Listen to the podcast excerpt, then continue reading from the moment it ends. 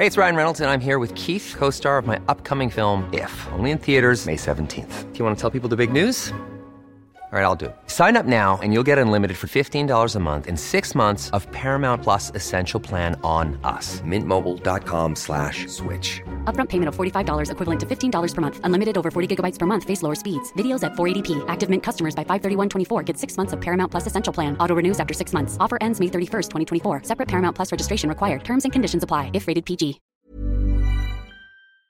El Pleno de la Suprema Corte de Justicia de la Nación anuló una reforma al Código Penal de la Ciudad de México que tipificaba el delito de corrupción. Eh, tenemos en la línea telefónica al ministro Javier Laines Potisek, ministro de la Suprema Corte de Justicia. Ministro Laines, gracias por tomar nuestra llamada. Cuéntenos eh, cuál, cuál, cuáles, cuáles fueron los argumentos para esta decisión que tomó el Pleno. Gracias, muy buenos días, Sergio. Eh, mira, hay que precisar primero antes de darte los argumentos, que la Suprema Corte de Justicia no desapareció los delitos o los tipos penales de corrupción eh, del Código Penal de la Ciudad de México que siguen total y plenamente vigentes. Eso creo que debe de ser muy, muy claro y te agradezco muchísimo la pregunta, porque así es como al parecer eh, se, quiere manejar como que la Suprema Corte desapareció. El, tipo ya no se va a poder perseguir a los particulares, en este, porque en este caso es para ellos, particulares que cometan actos de corrupción. Esto es incorrecto, los delitos están perfectamente tipificados. Lo que es lo que hizo la Suprema Corte, Sergio, lo que la Suprema Corte, a instancias, quiero también ser muy claro, de la Comisión Nacional de Derechos Humanos y de la Comisión Local de Derechos Humanos, porque fueron ellas las que interpusieron estas acciones de inconstitucionalidad, al considerar que una reforma al artículo 256 del Código violaba derechos y era inconstitucional. ¿Por qué? Porque con el objeto de poder sancionar a las asociaciones civiles que reciben fondos, que reciben apoyos públicos, cuando los desvían estos fondos para poderlos sancionar penalmente, lo que hizo este artículo es convertirlos, lo pongo entre comillas, a los directores y administradores de esas asociaciones en servidores públicos. en eso consistió la reforma. El artículo dice, para efectos de este código, estamos hablando del código penal, son servidores públicos y nos enumera todos los servidores públicos que son aquellos, no los voy a mencionar, que están en, eh, enumerados ahí, los del Poder Legislativo, la Administración Pública, etcétera, etcétera, y agrega y quien tenga la dirección administración de una asociación civil que reciba fondos, recursos, apoyos públicos. ¿Qué hizo la Corte? Decir, tienen toda la razón, la comisiones de derechos humanos en este caso.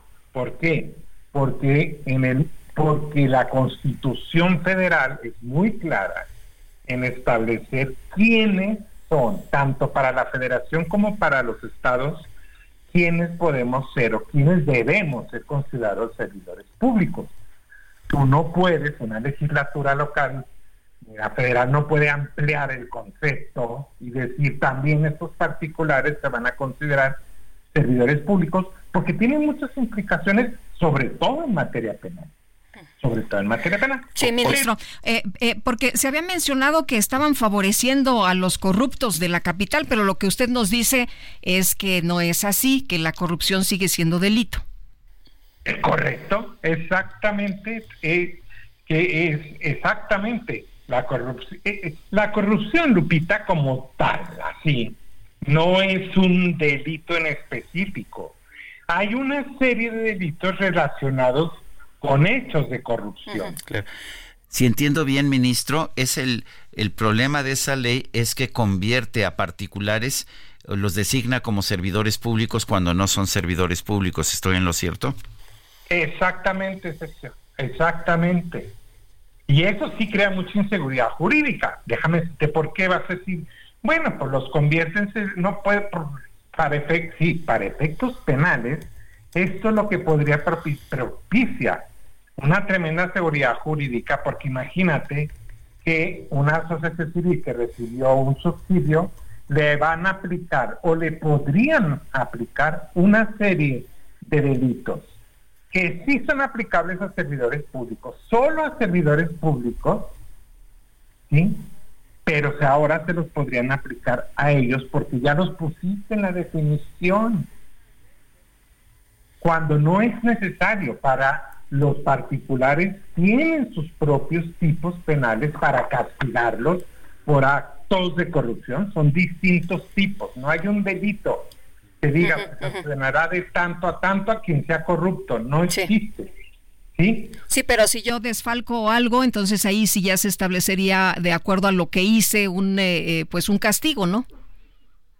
Si a ti, pues, tú eres una asociación, recibes un subsidio, manejas ese recurso que es público y lo desvías para otro fin, claro que te van a sancionar, es el artículo 279 del propio código. Es otro artículo que dice con toda claridad que si eres particular y recibiste un recurso público y lo desvías, yo te lo di para este fin y tú lo desviaste para otro fin, claro que te puedo sancionar. No tienes que convertir a los particulares en servidores públicos. ¿Y cuál sería, por ejemplo, la figura que se aplicaría a un particular que desvía recursos públicos que recibe, por ejemplo, en una asociación civil? es un delito. En el caso de la, de la, del Código Penal de la Ciudad de México, concretamente, Sergio, tiene un capítulo, tiene un título el, el código. Mira cómo se llama este título. Se llama Hechos de corrupción y delitos contra el servidor público, eh, contra el servicio, perdón, público cometidos por particulares. Ah, o sea que hay una hay una tipificación específica para eso. Claro, te lo voy a leer. Artículo 279. Al particular que estando obligadamente legado a la custodia, depósito, administración de bienes muebles o inmuebles pertenecientes al erario público, ojo aquí está, o aplicación de recursos públicos, los distraiga de su objeto para usos propios o ajenos, o les dé una aplicación distinta a la que se les destinó, se le impondrán de seis meses a tres años de prisión. Aquí está. en, otras palabras, es falso que se deje sin castigo a quienes hayan cometido estos actos. Totalmente inexacto y falso. Bueno, pues yo quiero agradecerle, ministro Laines, Javier Laines Potisek, ministro de la Suprema Corte de Justicia de la Nación, que nos haya explicado esta decisión que tomó la Suprema Corte de Justicia. Tengo entendido que el voto en lo que el voto fue 8 a 3, pero había algunas partes que fueron rechazadas incluso por 10 de los ministros, ¿no? Correcto. Esta precisamente es, entiendo, fuera la de 10 votos en, que se rechazó, efectivamente. Pues como siempre, eh, don Javier, gracias por conversar con nosotros, gracias por ayudarnos a entender las decisiones de la Suprema Corte. Muchas gracias, Sergio, muchas gracias, Lupita. Gracias, ministro, qué gusto saludarlo, buenos días.